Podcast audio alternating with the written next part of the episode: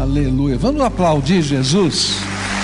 Né? A gente só consegue romper em fé por causa da graça dele na nossa vida. Senta e a gente vai meditar hoje na palavra de Deus, do Evangelho de Lucas, capítulo 1, versículos 26 a 38, uma das narrativas, ah, o anúncio de Gabriel, ah, na verdade, a narrativa do anúncio de, de Gabriel, do anjo Gabriel a Maria sobre o nascimento de Jesus. A palavra do Senhor nos diz assim: No sexto mês, Deus enviou o anjo Gabriel a Nazaré, a cidade da Galileia, a uma virgem prometida em casamento a certo homem chamado José, descendente de Davi. O nome da virgem era Maria. E o anjo, aproximando-se dela, disse: Alegre-se, agraciado, o Senhor está com você. E Maria ficou perturbada com essas palavras, pensando no que poderia significar essa saudação. Mas o anjo lhe disse: Não tenha medo, Maria, você foi agraciada por Deus. Você ficará grávida e dará à luz um filho, e lhe porá o nome de Jesus, e ele será grande, será chamado Filho do Altíssimo. O Senhor Deus lhe dará o trono de seu pai Davi, e ele reinará para sempre sobre o povo de Jacó, seu reino jamais terá fim. E perguntou Maria ao anjo: Como acontecerá isso se sou virgem? E o anjo respondeu: o Espírito Santo virá sobre você e o poder do, Altíssimo a cobrirá com a sua sombra. Assim, aquele que há de nascer será chamado Santo Filho de Deus. Também Isabel, sua parenta, terá um filho na velhice. Aquela que diziam ser estéril já está em seu sexto mês de gestação, pois nada é impossível para Deus. Respondeu Maria Sou serva do Senhor, que aconteça comigo conforme a tua palavra. E então o anjo a deixou. Pai querido, ajuda-nos a compreender a tua palavra e nesta hora, cobre-nos com o teu Espírito Santo, de tal maneira que possamos vivenciar aquilo que o Senhor preparou para nós. É aquilo que oramos no teu nome, Jesus. Amém e amém. O anjo Gabriel foi enviado a Maria com o propósito de convidar Maria a participar da missão de Deus. E quando a gente pensa em missão, muitas vezes nos esquecemos que a missão é de Deus e que Ele nos convida a ter o privilégio de participar com Ele da sua missão. A missão é de Deus e Ele convida a gente. E esta era a razão da saudação tão diferente que o anjo trazia. Mas é nesse anúncio do nascimento de Jesus a Maria que Deus nos revela alguns dos processos que envolvem o chamado de Deus a cada um de nós para a sua missão. E eu queria olhar para alguns desses processos que Deus está ah, usando na vida de Maria e que também usa na nossa vida.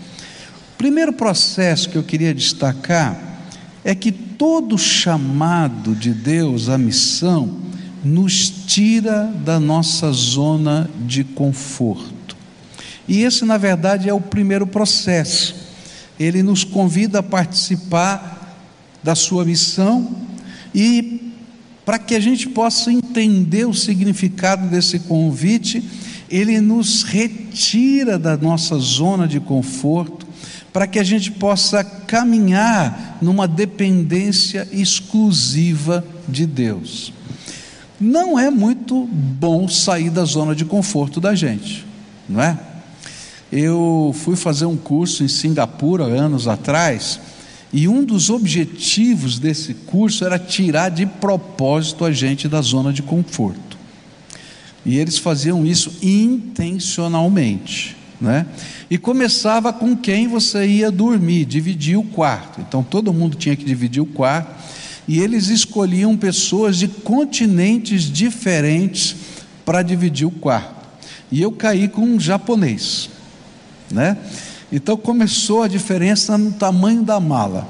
Eu cheguei com uma mala de brasileiro, aquela mala, né? Naquele tempo podia usar 32 quilos, 32 quilos de mala. E o japonês chegou com aquela malinha de bordo para passar um mês. Eu tinha me planejado, porque eu detesto lavar roupa, para não lavar roupa, ou no máximo uma vez. Ele tinha se planejado para lavar roupa todo dia. Aí ele trouxe até um cabide assim portátil, virava pequenininho, que ele pendurava no quarto para pôr a roupa para secar. Né? E eu, eu olhando aquilo, eu assim, meio desorganizado, assim, né? E o japonês tudo metódico, assim, arrumadinho. Imagina a, o contraste. Agora você imagina os que ficaram com os africanos. Os africanos, né, eles são uma benção, né? mas aquele grupo de africanos que estava lá, eles gostavam de orar até quatro da manhã. Né? Só que eles não oram baixinho, eles cantavam, pulavam e tal, e o coitado do, do outro lá tentando dormir, até que a, a organização disse: Olha, Todos vocês podem orar até a hora que quiserem, mas o lugar de, de oração dos africanos é aqui, porque o hotel inteiro acordava com eles, né? E assim foi. Gente, foi uma coisa interessante. De propósito, eles não cozinhavam comida internacional. Então a gente chegava lá, não é? Café da manhã, e aquele cheiro de peixe cozido, né? porque na, no Oriente, naquela região, o café da manhã é um almoço.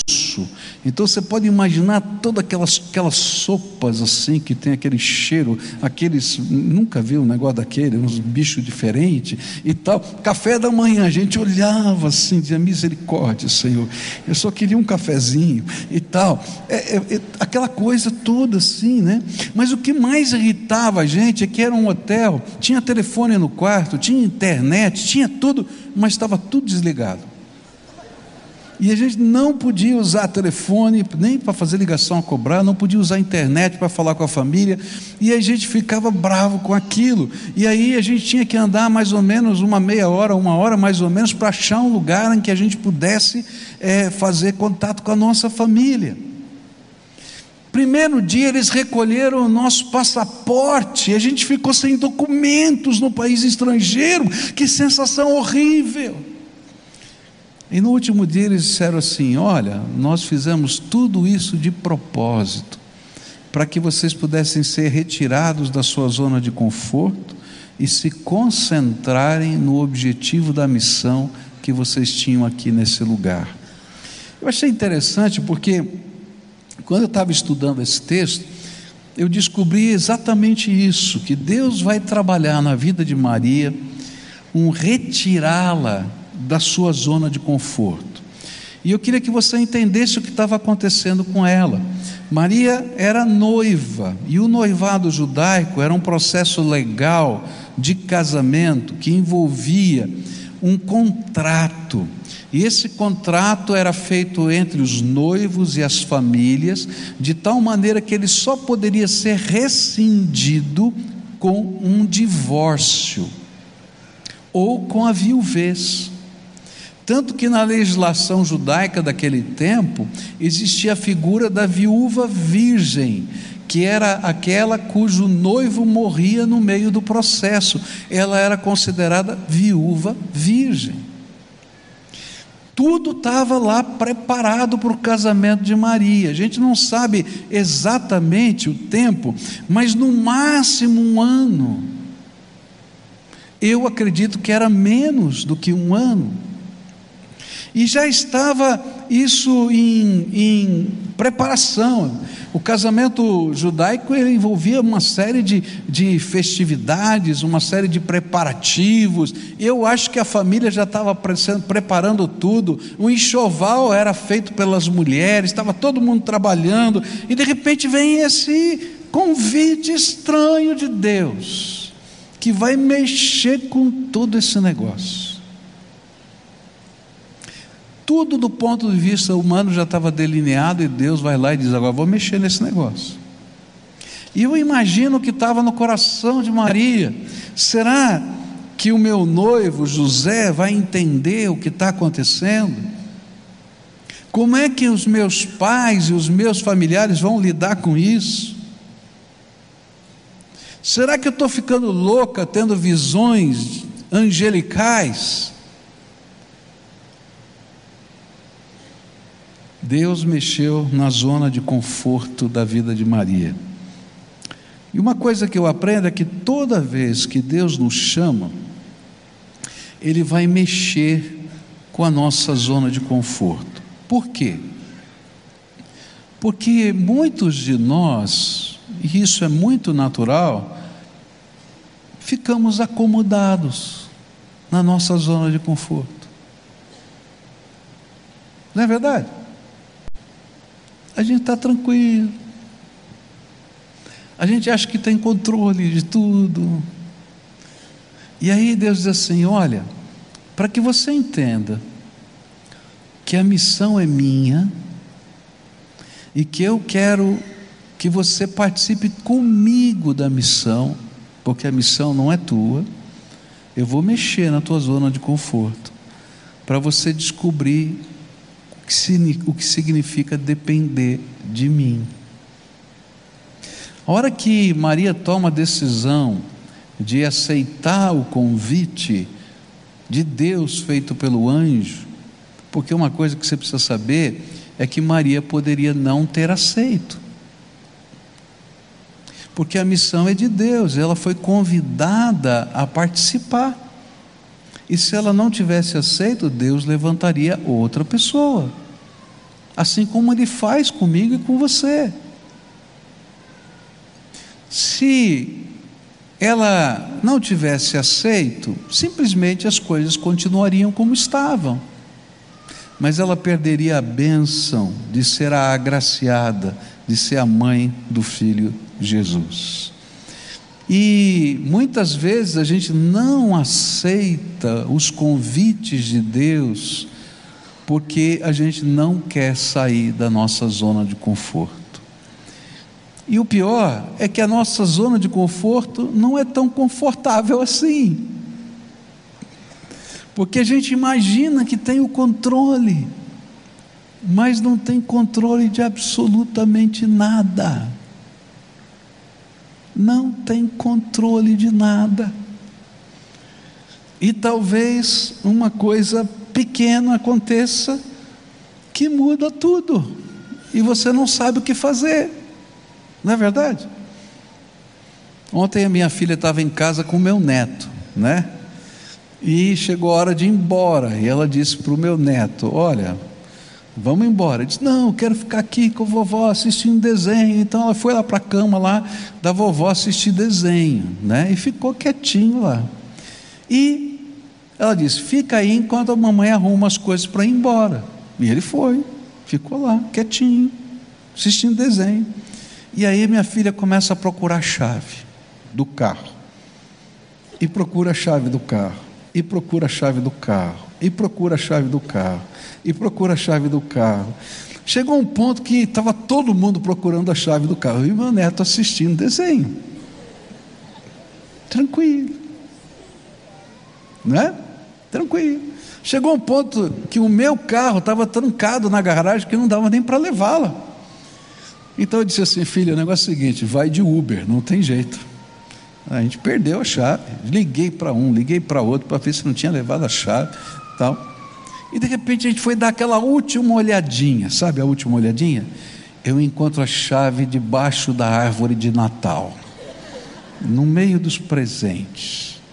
Falei assim, ó, caiu aqui. Ele falou, não, coisa de mãe, né? Não, aqui não.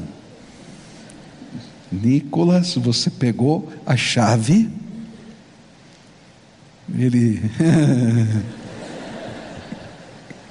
você escondeu a chave. É uma brincadeirinha.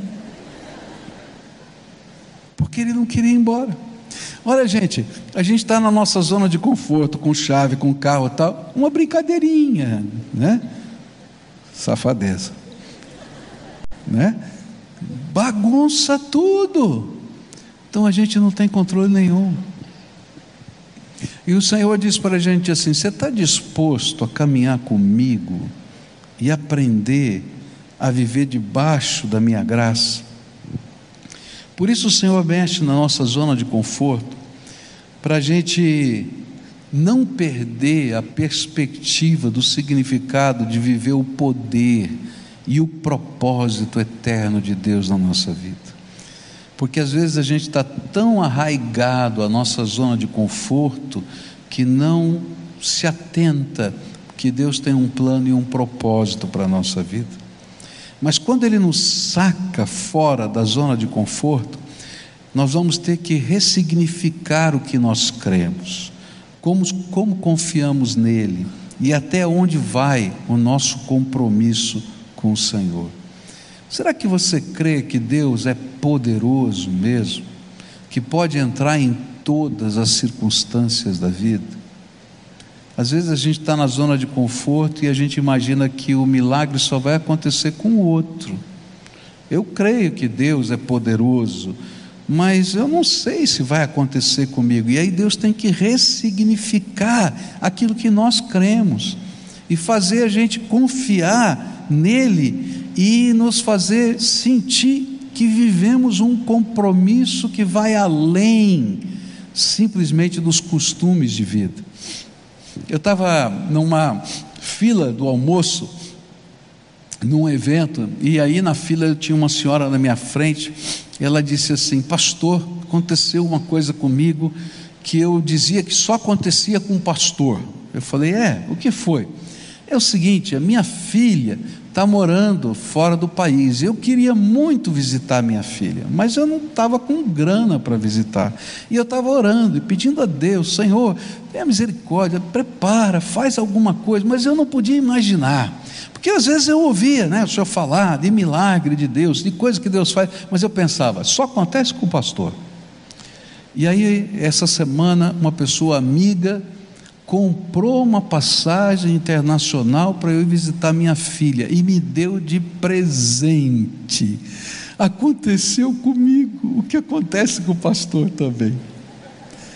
Gente, isso não é coisa de pastor, é de servo de Deus que quer aprender a depender dEle.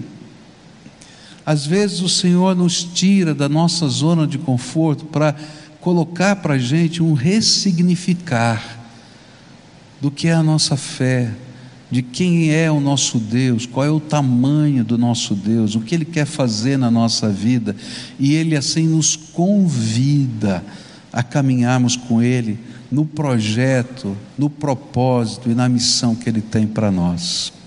Segunda coisa que eu queria deixar com você nessa manhã, vem, aparece no, no, nos versículos 34 a 37, onde diz assim: Perguntou Maria ao anjo: Como acontecerá isso, se sou virgem?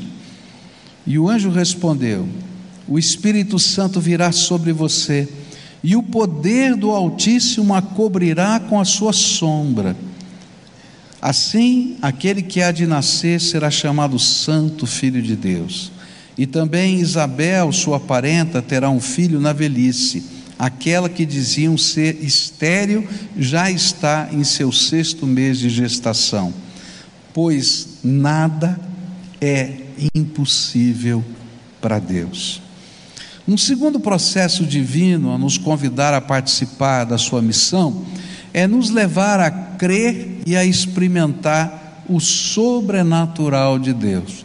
Às vezes a gente se esquece que o natural para Deus é aquilo que a gente chama de sobrenatural. O que é o natural para Deus? Se Ele tem todo o poder no céu e na terra. E às vezes a gente fica sem perceber a grandeza de Deus.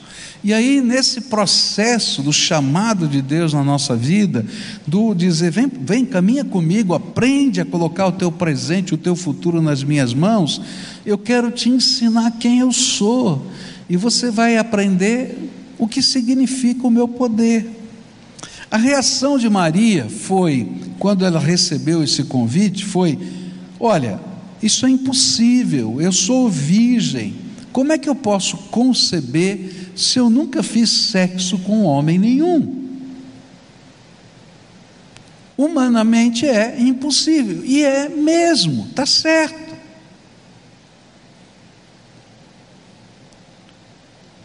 As coisas não funcionam assim.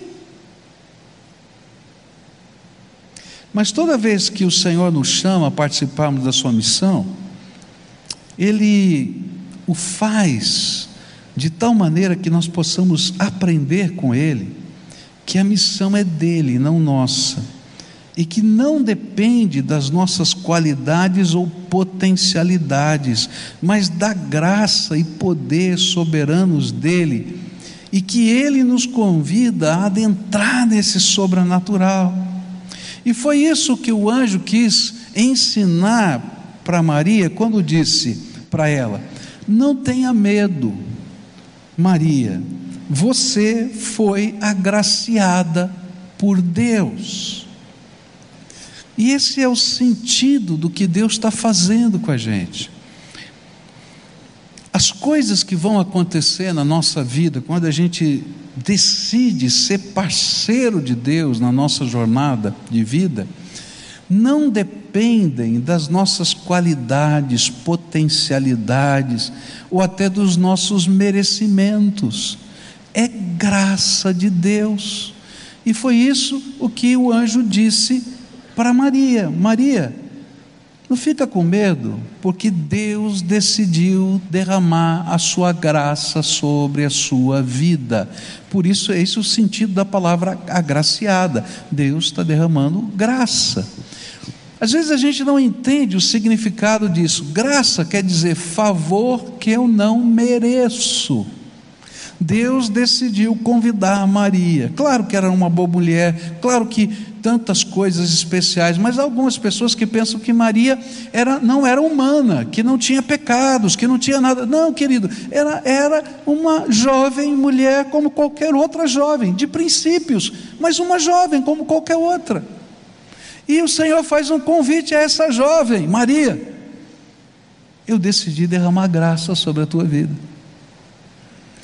Às vezes, quando a gente conversa com pessoas, pessoas pedem para a gente orar por elas, e elas dizem assim: eu, eu não sei se eu mereço, né? mas eu queria que o senhor orasse por isso. Querido, se Deus nos desse o que a gente merece, estava indo todo mundo para o inferno. Porque a Bíblia diz que o salário do pecado é a morte, mas o dom gratuito de Deus é a vida eterna em Cristo Jesus o que ele faz? Ele derrama graça. E ele decide agraciar pessoas. E foi isso que o anjo estava dizendo: Não, Maria, você é perfeita, maravilhosa, não tem problemas, e então por isso você foi escolhida. Não, a palavra usada lá foi agraciada. Deus decidiu convidar essa mulher, de certo, de muitos valores mas humana, e disse: Eu quero derramar graça sobre a tua vida. Você está disposta a ser cooperadora comigo na minha missão, no meu projeto, porque a missão é minha. E a missão era o Senhor se esvaziar da sua glória para caber na forma humana e nascer aqui entre nós e ser o nosso redentor e salvador. Ela foi agraciada. Por isso o Senhor convidou essa jovem para crer no Deus dos impossíveis e deixar que Ele assumisse o controle total do seu presente e do seu futuro. E esse é o processo de Deus. Outros têm dificuldade de crer no nascimento virginal de Jesus por ser humanamente impossível. E é verdade, é humanamente impossível.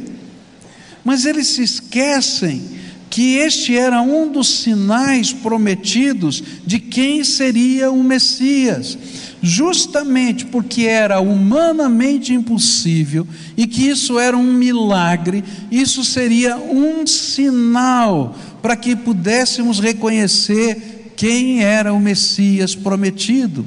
E esse sinal foi profetizado em Isaías capítulo 7, versículos 14, versículo 14, que diz assim: Por isso o Senhor mesmo lhes dará um sinal. A virgem ficará grávida e dará à luz um filho, e o chamará Emanuel, que quer dizer Deus conosco. Era impossível e continua sendo. Mas porque era impossível e continua sendo, porque era um milagre, porque era algo extraordinário, isso era um sinal para todos os tempos, em todos os tempos, de que algo extraordinário de Deus estava acontecendo nessa terra no nascimento de Jesus. E não dependia de Maria, não dependia de José, não dependia de qualquer ser humano, mas era a graça de Deus que estava sendo derramada. Outras pessoas têm dificuldade, especialmente os muçulmanos, não é, de crer que Jesus é parte da Trindade divina, porque vem no nascimento virginal de Jesus um ato sexual de Deus com o ser humano e diz: Isso é um absurdo. E de fato é um absurdo. Mas o que a palavra nos ensina é que o poder de Deus e a sua sombra cobriram a vida desta mulher. Queridos, a Bíblia não está dizendo que Deus fez sexo com Maria. Nem está dizendo que o anjo fez sexo com Maria, porque o anjo é assexuado, segundo a palavra de Deus. E Deus é espírito, não tem corpo, não vai fazer sexo. E o que, que aconteceu? Olha, o anjo deu um monte de explicação que a gente não sabe explicar. Diz assim: o poder de Deus e a sombra de Deus cobriram a vida de Maria.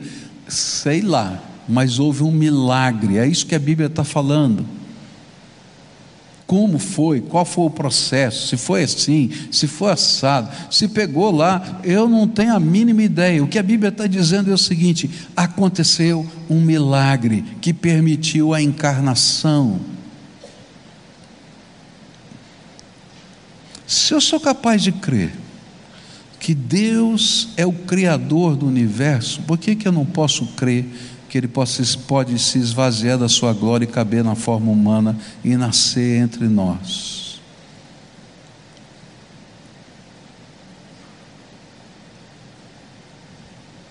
Se o homem é capaz de crer que pode sintetizar em laboratório a vida, tem gente pesquisando isso hoje, e ninguém pesquisa o que não acredita. Por que, que eu não posso crer que o Deus Todo-Poderoso pode criar do nada a vida? Do jeito que Ele quiser.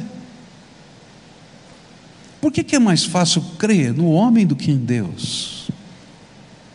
Entendem?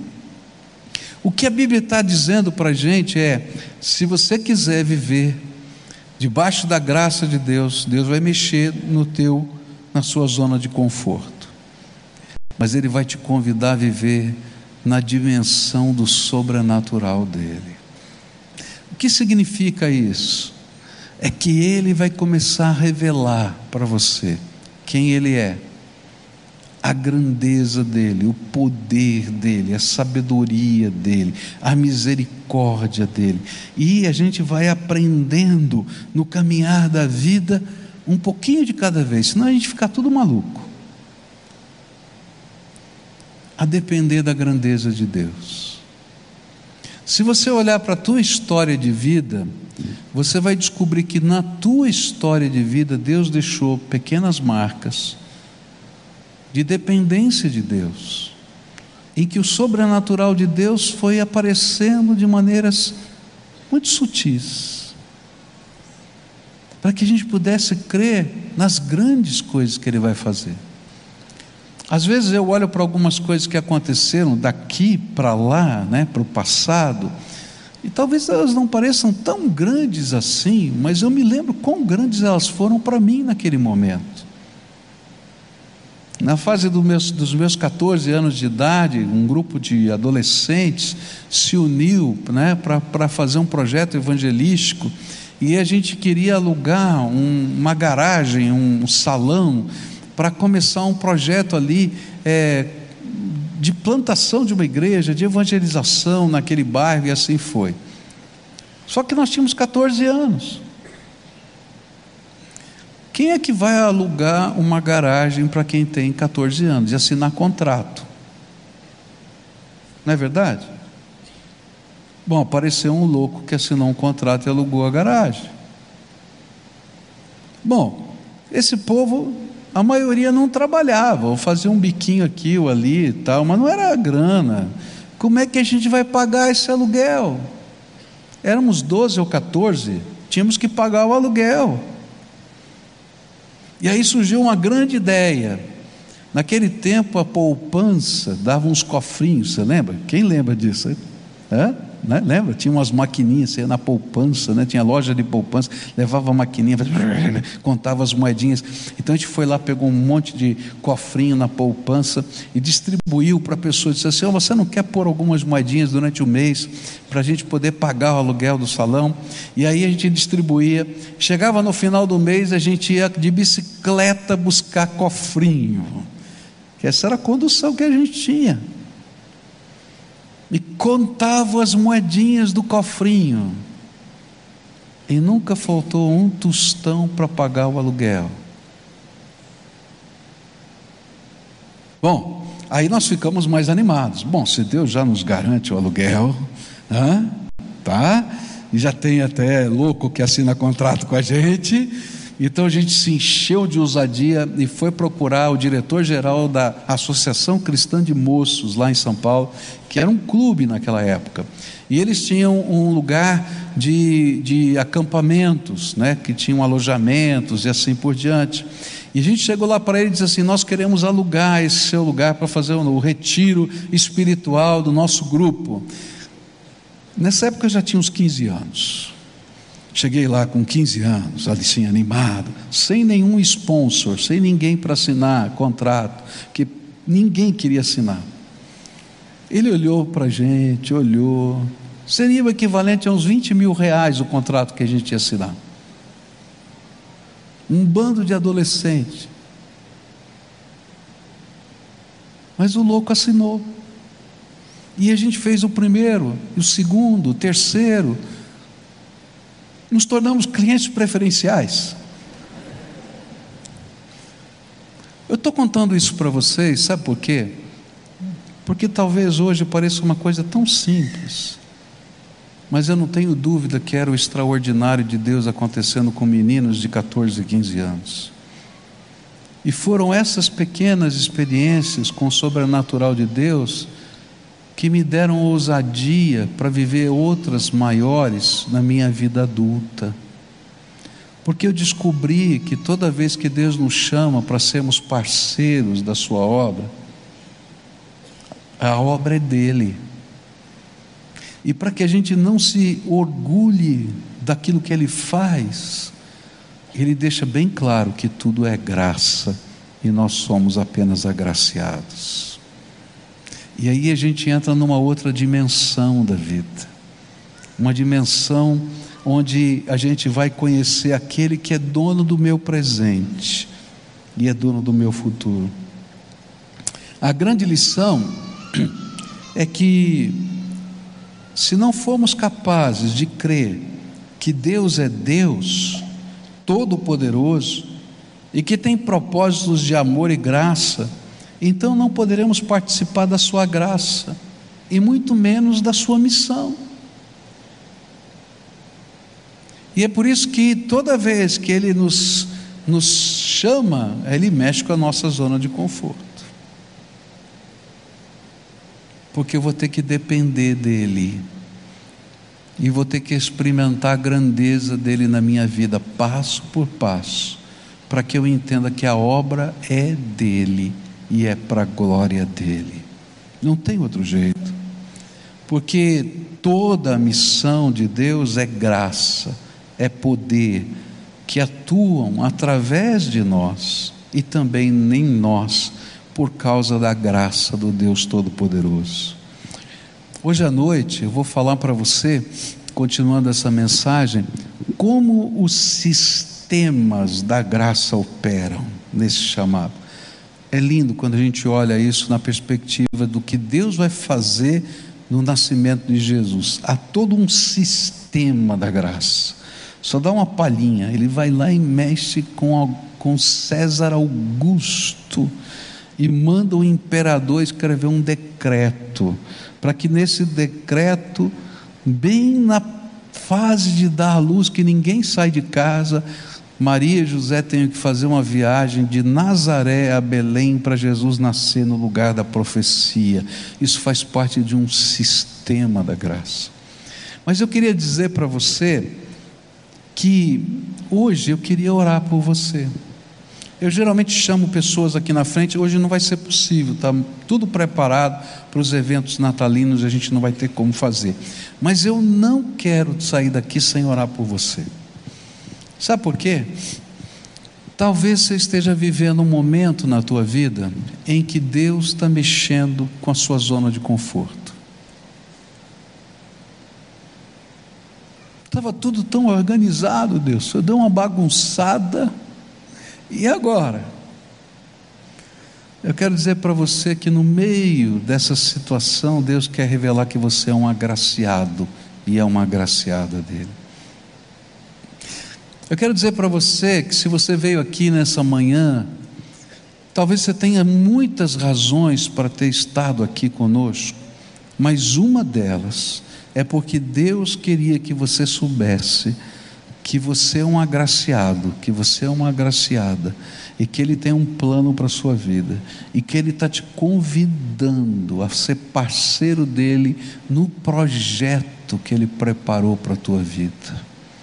E que é no meio desse projeto que você vai perceber quem é Deus, a sua grandeza, o seu poder, o seu propósito, e vai poder desfrutar não apenas daquilo que você conhecia a respeito de Deus, mas da presença dele na tua vida. Porque isso é graça. E que isso não depende de quem você é mas depende do Deus que está mostrando favor para conosco. E nessa manhã eu queria orar por você por uma razão. Eu acho que Deus merece, Deus merece que nós possamos responder aquilo que Ele fala ao nosso coração.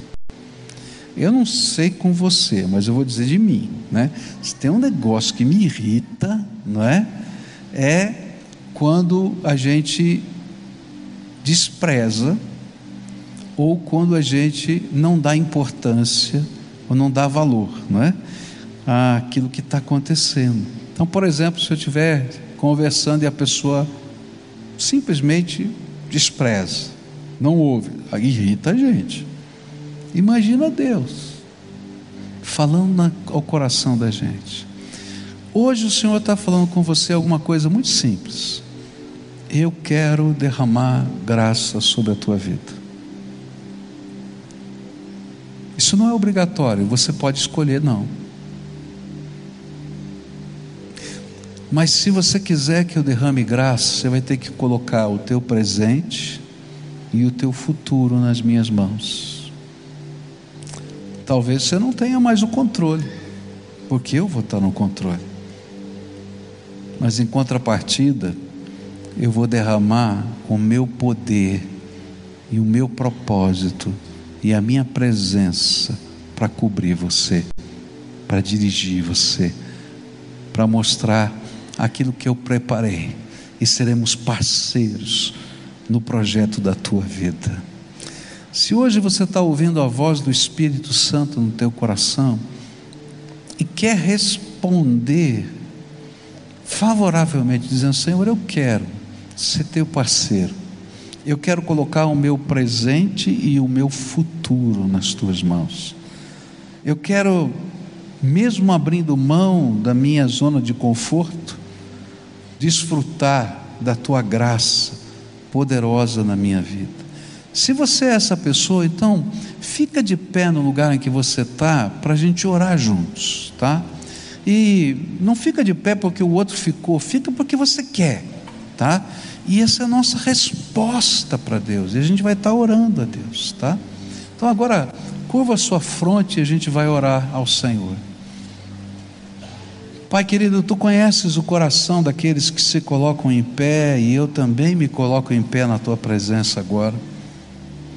Porque às vezes é tão fácil a gente construir os nossos redutos de conforto e a gente ficar tranquilamente ali, Senhor, vendo a vida passar. E às vezes o Senhor dá um chacoalhão na nossa vida e diz assim: Filho, acorda, tenho mais para você. Eu quero te convidar a ser parceiro comigo na minha missão. E às vezes a gente tem medo de como vai ser, de que jeito vai ser, como Maria teve medo.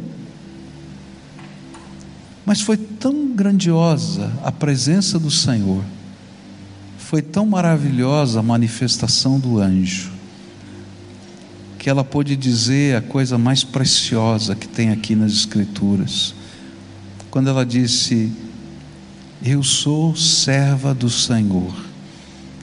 E de uma maneira tão intensa, aqueles homens e mulheres daquele tempo entendiam essa expressão, porque ela quis dizer: Eu sou escrava do Senhor.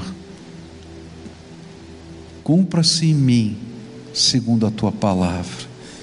E eu quero te pedir que nessa hora, esse entendimento de que o Senhor é Deus Todo-Poderoso, e que nós somos servos do Senhor, possa estar permeando os nossos corações e que a gente possa dizer com alegria: cumpra-se na minha vida o teu propósito.